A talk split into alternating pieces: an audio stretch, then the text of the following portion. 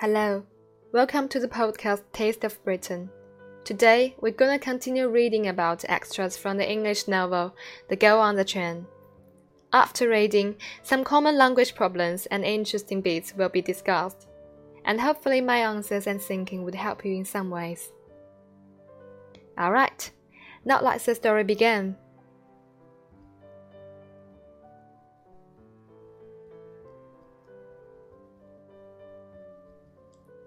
Evening. I've been thinking about Jess all day, unable to focus on anything but what I saw this morning. What was it that made me think that something was wrong? I couldn't possibly see her expression at that distance, but I felt when I was looking at her that she was alone, more than alone, lonely. Perhaps she was, perhaps he's away, gone to one of those hot countries he just off to to save lives and she misses him, and she worries, although she knows he has to go. Of course, she misses him, just as I do. He is kind and strong, everything a husband should be. And they are a partnership. I can see it, I know how they are. His strength, that protectiveness he radiates, it doesn't mean she's weak. She's strong in other ways. She makes intellectual leaps that leave him open mouthed in admiration. She can cut to the nub of a problem, dissect and analyze it in the time it takes other people to say good morning. At parties, he often holds her hand, even though they've been together years. They respect each other, they don't put each other down.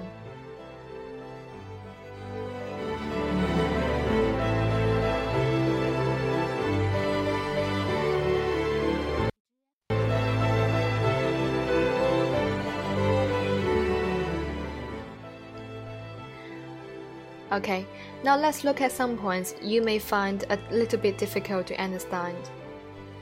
Firstly, there is an adverb possibly in the sentence I couldn't possibly see her expression at that distance. Well, possibly here is not a necessity. We can simply express the same meaning in the sentence I couldn't see her expression at that distance. But possibly here actually have a emphasizing effect, which means I have no possibility to see her face at that distance。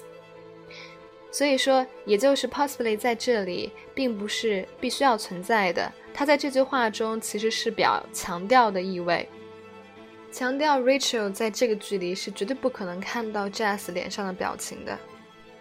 Okay, then moving on, we have a sentence saying, "But I felt when I was looking at her that she was alone, more than alone, lonely."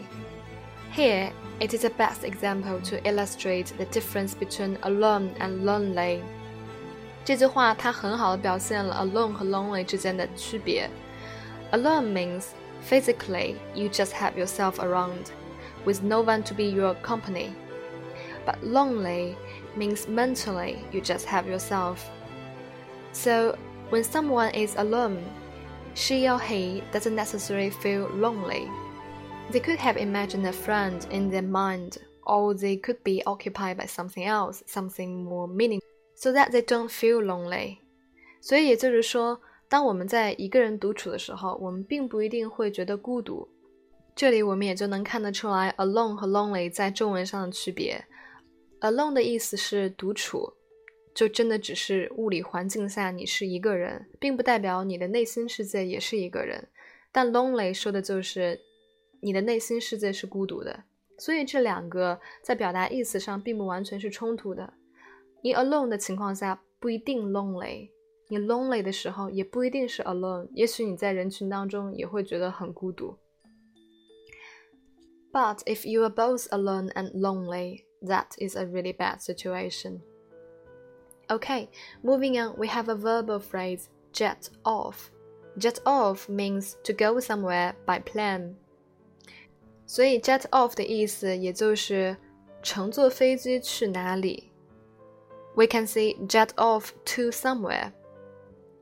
Okay, and then in the second paragraph, we have the protectiveness he radiates.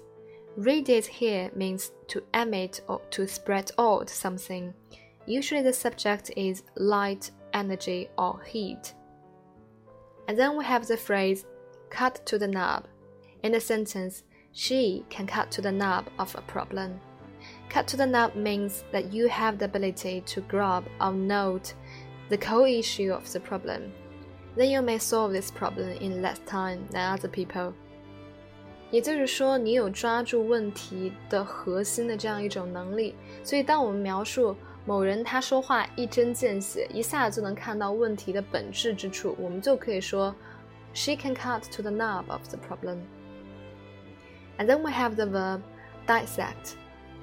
Dissect literally means to cut up the body of a died animal or person in order to study it，也就是解剖的意思。But here it means to examine a problem carefully。